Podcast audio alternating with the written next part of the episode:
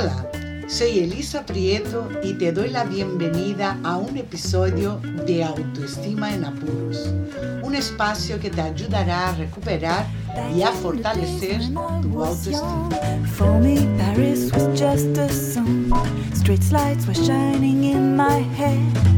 Why don't you come here and see for yourself? Qué duda más difícil de resolver cuando tu expareja que te dejó te pide volver. Tú aún no has asimilado que se fue porque sigues preguntándote con todo el dolor de tu corazón por qué te dejó. Hola, ¿qué tal estás? Una semana más y aquí estoy para ayudarte a aclararte tus dudas, ayudarte a conocerte mejor, a quererte, a relacionarte mejor, a elegir mejor a tus parejas, a fortalecerte, empoderarte y muchas cositas más que es mi intención y me lo confirman los oyentes. Esta es mi aportación al mundo junto con los consejitos y frases que subo en Instagram y los ebooks, ebooks ¿no? que regalo en mi web, que ya sabéis que son tres. Me encanta ver cómo la gente se libera de un sufrimiento que a veces se da porque no se conocen, no se valoran y por lo tanto no se aman. Me hace muy feliz ayudarte con mis episodios y lo único que te pido para poder seguir con esta labor es que te suscribas a este podcast en esta plataforma que me estás escuchando y me sigas en Instagram, ¿ok? Si quieres saber cuáles son mis servicios, entra en mi web elisaprieto.com. ¿Las segundas oportunidades son buenas? Es lo mismo que las segundas entregas de las películas. La primera, si ha sido buena, queremos ver la segunda parte. Obvio. Si la primera parte de la película no te gustó, había cosas que sí, otras que no, pero por lo general te dejó un mal sabor de boca, no creo que quieras ver la segunda parte. Pues es lo mismo con las parejas. Yo haría un balance y si el porcentaje de lo que no me gustó es mayor que el porcentaje de lo que sí, lo tendría clarísimo y no daría una segunda oportunidad. Si tienes dudas si volver o no y quieres tener ciertas garantías de que la segunda parte será más o menos como tú quieres que sea, tendrás que poner las cartas sobre la mesa. Si fue la otra persona que te dejó y aún no sabes cuál fue el motivo, deberá ser aclarado antes de tomar una decisión. Puede que te convenza o no. El típico argumento que te suelta esta persona que quiere volver, ¿no? Que me di cuenta que te quería al no tenerte en mi vida, estar lejos de ti, me parece a mí que no se sostiene tuvo que irse para saber si me quería. Entonces estaba conmigo sin quererme. Y la de veces que me dijo que me quería y que estaríamos toda la vida juntos. La persona que quiere volver tendrá que explicarte exactamente por qué se fue y que su explicación sea convincente, que tenga lógica y sentido para ti. Tendrás que tener en cuenta cómo era vuestra relación antes de que se fuera y si eras realmente feliz con esta persona. Intenta ser objetiva en este análisis. No te dejes guiar por el dolor del desamor. Ponlo a un lado y mira a ver si te trataba bien, si había diálogo entre vosotros, si había empatía, entrega, acuerdos, proyectos de vida, si sexualmente eran divertidos y excitantes los encuentros, vamos, si estabas realmente satisfecha. En el caso de que ya vivíais juntos, mira a ver cómo era la convivencia, si había igualdad, si compartíais las tareas del hogar y de los hijos, si hay hijos, es muy importante también tener en cuenta la forma en que te ha dejado, si fue respetuosa, considerada o por lo contrario, si te dejó sin, sin darte ninguna explicación. No puedes volver con una persona sin hacer balance de la relación. En el caso de que éste sea más negativo que positivo, no podrás volver olvidando el pasado, No empiezas de cero con esta persona, ya la conoces. Para que una segunda oportunidad sea buena o posiblemente buena, tienes que partir de que la explicación del por qué te dejó sea convincente. Tienes que estar libre de resentimientos.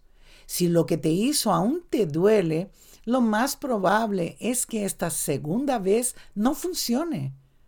Otra cosa a tener en cuenta es si aún hay amor. A veces confundimos desamor con amor y lo que estamos sintiendo es el orgullo herido que aún sangra y cuando vuelve esta persona creemos que nos va a curar las heridas que se produjo con la ruptura. Por eso el ejercicio de honestidad con una misma es muy importante para poder tomar una decisión. Y si tienes muchas dudas, no des ni un paso y busca a un profesional para que te ayude en este impasse. Cuando hay una ruptura, una pérdida dolorosa, hay que hacer el duelo afectivo y hay que pasar por todas las fases. Cada persona es única y el orden de este proceso de curación puede variar en cada una. Lo único que coincide en todas las personas es que cuando el duelo termina es que llegamos a la aceptación total de que la relación acabó. Y ahí pasamos página y dejamos el pasado atrás. Dejamos el pasado atrás y abrimos una puerta a una nueva relación. Si el duelo está bien hecho, estás curada y completamente liberada de la relación anterior, probablemente la siguiente relación será mucho mejor. Al menos será diferente porque has aprendido y crecido con la experiencia anterior y seguro que no repetirás patrones de comportamiento y elegirás un perfil diferente de pareja. El autoconocimiento y una buena autoestima te ayudará a elegir bien a tu pareja y podrás conservarla durante un largo periodo de tiempo.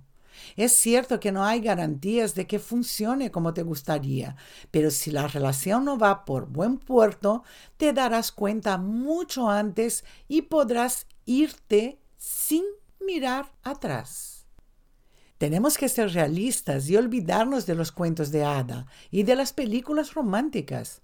La realidad es que no es fácil coincidir con otra persona, que las dos quieran lo mismo y que se enamoren para siempre. Lo más normal es que haya un gran interés al principio, en la fase del enamoramiento, pero que cuando ésta se acaba, muchas relaciones se van al traste. Eso es lo más común, lo más normal. No significa que tenemos algo malo o algún defecto o que no somos suficientes para esta persona. Tenemos que desterrarnos ya de estos pensamientos o creencias limitantes que no nos ayudan a ser felices. Antes de volver con tu ex, hazte una lista de las cosas más importantes que esta persona debe tener para ti. Y pongo énfasis en para ti porque lo que es importante para mí puede que no lo sea para ti. No existe un modelo de pareja ideal. Hay muchos tipos de parejas que funcionan bien y tú tienes que saber cuál es la tuya. Para eso tienes que conocerte, tienes que saber lo que quieres, lo que no negociarías y en lo que puedes abrir mano y ser más flexible porque es lo que sea menos importante. Tienes que aprender a poner límites y a decir no.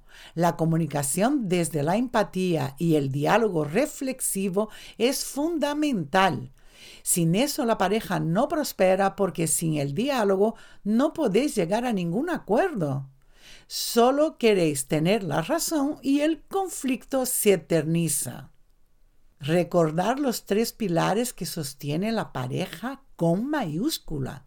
La amistad, el sexo y el cuidado deben estar equilibrados. Estoy preparando un mini curso digital para aprender a elegir bien a la pareja y poder conservarla, para que al menos de tu parte estés tranquila de que has hecho lo mejor que has podido en el caso de que la relación se rompa. Pero por lo menos de entrada has elegido bien. No podemos controlar a la otra persona y no hay fórmulas mágicas. Hay que currar, hay que trabajar. El amor no nace, el amor se hace día a día. La pareja que dura es la que hay amor, comprensión, proyecto en común y ganas de crecer y aprender uno del otro. Todos traemos una mochila personal cargada de experiencias y aprendizajes.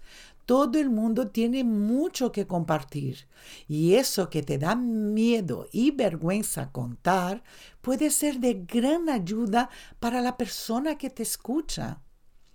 Todos somos como un diamante en bruto y las relaciones nos ayudan a tallarlo y transformarlo en un bello brillante. Gracias por estar ahí y compartir ese podcast. Gracias a ti, mi voz llega a muchos oídos que me necesitan. Te mando un fuerte abrazo. Chao.